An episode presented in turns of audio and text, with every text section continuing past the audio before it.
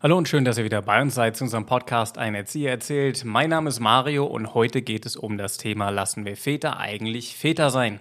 Doch bevor wir loslegen, gibt es wie immer den kleinen Disclaimer. Dieser Podcast, dieser YouTube-Kanal gehört zu meinem eigenen kleinen Unternehmen namens Abenteuereltern. Mit Abenteuereltern veranstalte ich Reisen in die Natur in und um Berlin. Wer daran mehr Interesse hat, kann gerne mal auf unserer Webseite vorbeischauen. Wir sind abenteuereltern.de oder ihr schreibt uns gerne E-Mail an podcast.wirsinabenteuereltern.de und lasst gern einen Kommentar da, abonniert den Kanal, Glocke drücken, Daumen nach oben. All das hilft unserem kleinen Kanal hier wirklich sehr. Einen ganz lieben Dank dafür.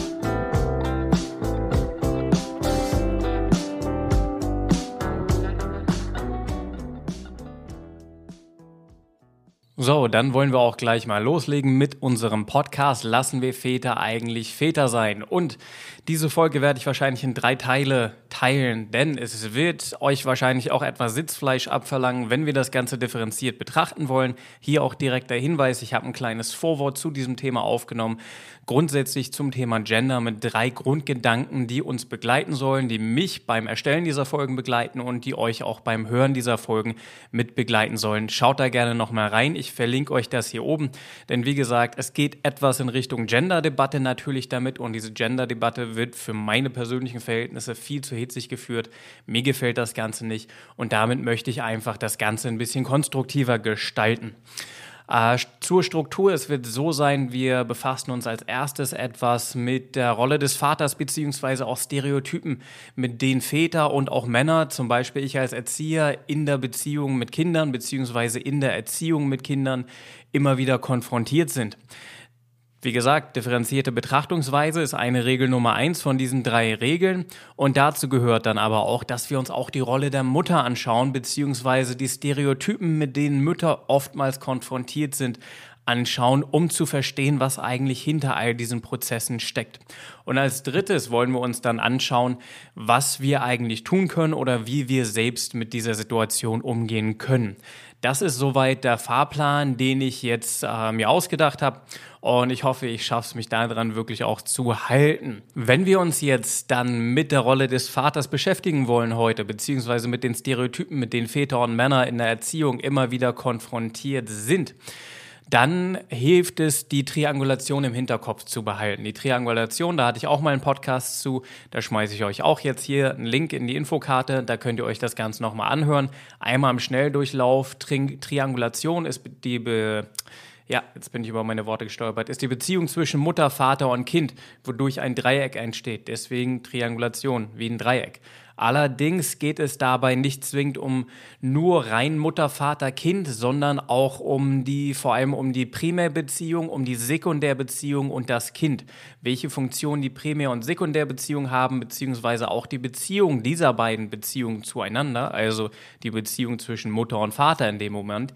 Welche Funktion die hat, beschreibe ich da alles. Wie gesagt, Link ist in der Infokarte, hört euch das gerne nochmal an. Das wird nämlich äh, hilfreich sein zumindest, um diese Folge mit zu verstehen. Ja, wir werden hier so ein bisschen richtig fachlich inzwischen und gehen so ein bisschen in gewisse Tiefen rein, in pädagogische und entwicklungspsychologische Grundgedanken und Grundideen, die hinter all unseren Leben als Familien stecken. Schauen wir uns doch mal an, in welche Rolle befinden sich denn Väter im Durchschnitt. Ich bin schon mal drauf eingegangen. Denn meistens befinden sich Väter in der Rolle der Sekundärbeziehung, die enorm wichtig auch für die Entwicklung unserer Kinder ist, was ich schon beschrieben habe. Äh, wieso sage ich das? Pass auf, ich schaue mal hier in was rein. Ich habe meinen Monitor extra ein bisschen anders aufgebaut. Und zwar ist es so, äh, ich beziehe mich jetzt auf einen Artikel aus dem Spiegel. Der heißt wie folgt. Ah, jetzt muss ich einmal zurückzoomen. Zack, zack. Äh, Papa von Mamas Gnaden.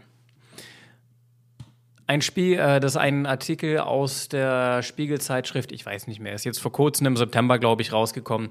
Und ist ein sehr interessanter Artikel. Tatsächlich finde ich die Schreibweise bei vielen dieser Artikel immer ein bisschen, naja, geht so. Also es wird mit vielen plakativen Begriffen äh, gearbeitet, wieder Profi-Papa, äh, das absolute Papa-Vorbild, Teilzeit-Pionier, Fullzeit-Jobvater und so Geschichten, die immer irgendwo äh, ein Stück weit halt, ja, ich sag mal, ins Entertainment reingeht oder jeder Pädago Pädagogenpapa und sowas.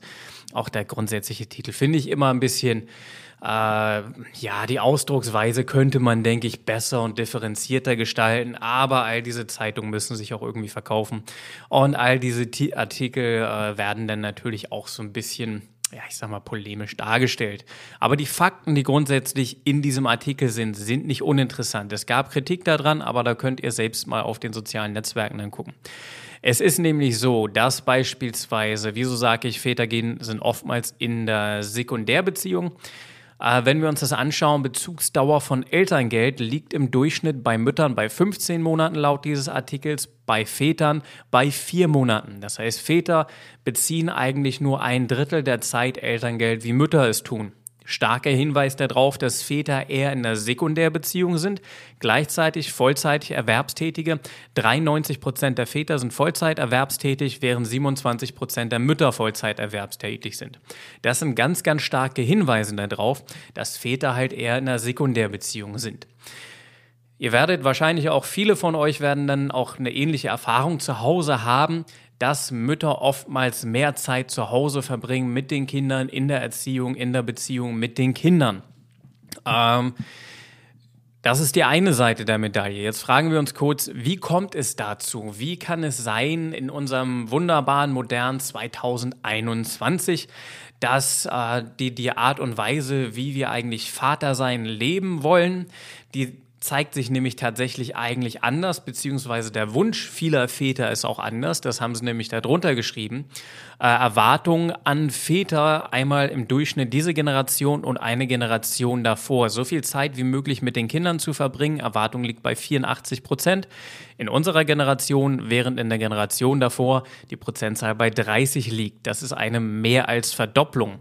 Sich um das Baby zu kümmern und Windeln zu wechseln, da liegt die Erwartung bei 75 Prozent. Das muss man sich mal reinziehen. 75 Prozent zu 14 Prozent eine Generation vor uns noch.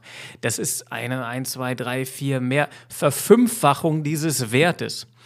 Äh, um die Kinder kümmern, wenn sie krank sind und beispielsweise zum Arzt gehen. Erwartung an diese Generation 72 Prozent zu 20 Prozent. Ganz, ganz krasser, ganz, ganz krasse Diskrepanz oder ganz, ganz krasser Unterschied zu den Erwartungen an vorangegangene Generationen. Interessanterweise im Beruf kürzer treten ist noch bei 38 Prozent die Erwartung an Väter gegenüber 6 Prozent aller äh, Jetzt geht das, der, der, dieser umgekehrte Rollenspiegel. Das heißt, dass Väter alle wichtigen Entscheidungen für die Familie treffen, lag in der Generation vor uns bei 69 Prozent und jetzt bei 21. Das Ganze hat sich mehr als gedrittelt. Das heißt, da sind die Erwartungen und die, die gedanklichen Haltungen ganz, ganz andere. Interessanterweise, ein Zwiespalt betrifft auch männliche Stereotypen äh, für den Unterhalt der Familie sorgen, lag bei, bei der Generation davor, dass der Vater für den Unterhalt der Familie sorgen soll, 87 Prozent, liegt immer noch im Verhältnis bei 67 Prozent. Wenn man sich das anschaut, welche Erwartungen quasi an Väter, wie sich viele Werte verdoppelt, verdreifacht, verfünffacht haben und Väter mehr teilhaben sollen am Familienleben, hat sich diese Erwartung, dass Väter den alleinigen Unterhalt für die Familie oder den Unterhalt für die Familie zum Hauptteil sorgen, nicht so stark verkürzt, äh, wie die anderen Werte quasi dann gestiegen sind sehr, sehr interessant, sich das einfach mal so reinzuziehen, wenn wir schon über Stereotypen gegenüber von Vätern und Männern reden. Wie auch immer, das ist gerade die Ausgangslage, in der wir uns befinden. Viele Väter rutschen immer noch stark in eine Sekundärbeziehung rein, wie wir sehen mit der 94 Prozent, 93 Prozent, Entschuldigung, Vollzeit erwerbstätig zu 27 bei Müttern. Und gleichzeitig ist der Wunsch, eigentlich mehr Zeit mit der Familie zu verbringen, beziehungsweise auch die Erwartung, mehr Zeit mit der Familie zu verbringen, wesentlich, wesentlich höher und im Wesentlichen gestiegen. Wie kommt es denn dazu, dass Väter eigentlich immer noch stark in diese Sekundärrolle reinrutschen? Dies war Teil 1 zum Thema Lassen wir Väter eigentlich Väter sein? Weil dieses Video so lang geworden ist, habe ich mich entschieden, das Ganze in drei Teile zu teilen. Im nächsten Teil soll es weitergehen mit Stereotypen gegenüber Vätern und unter anderem auch meine Erfahrung als männlicher Erzieher im Kindergarten. Wenn ihr daran Interesse habt, drückt doch gerne den Abo-Button, drückt einen Daumen nach oben und drückt die Glocke, dann kriegt ihr immer Infos, wenn neue Videos rauskommen. Einen vielen lieben Dank dafür, das unterstützt uns übrigens auch sehr. Und wie immer gibt es den obligatorischen Hinweis, dass dass dieser YouTube- und Podcast-Kanal zu meinem eigenen kleinen Unternehmen hört, na, gehört namens Abenteuer Eltern. Mit Abenteuer Eltern veranstalte ich Reisen in die Natur in und um Berlin. Wer daran mehr Interesse hat, kann gerne mal auf unserer Webseite vorbeischauen, wir sind abenteuereltern.de oder schreibt uns an podcast.wesenabenteuereltern.de. Und wie immer, bleibt gesund und wir hören uns bald wieder.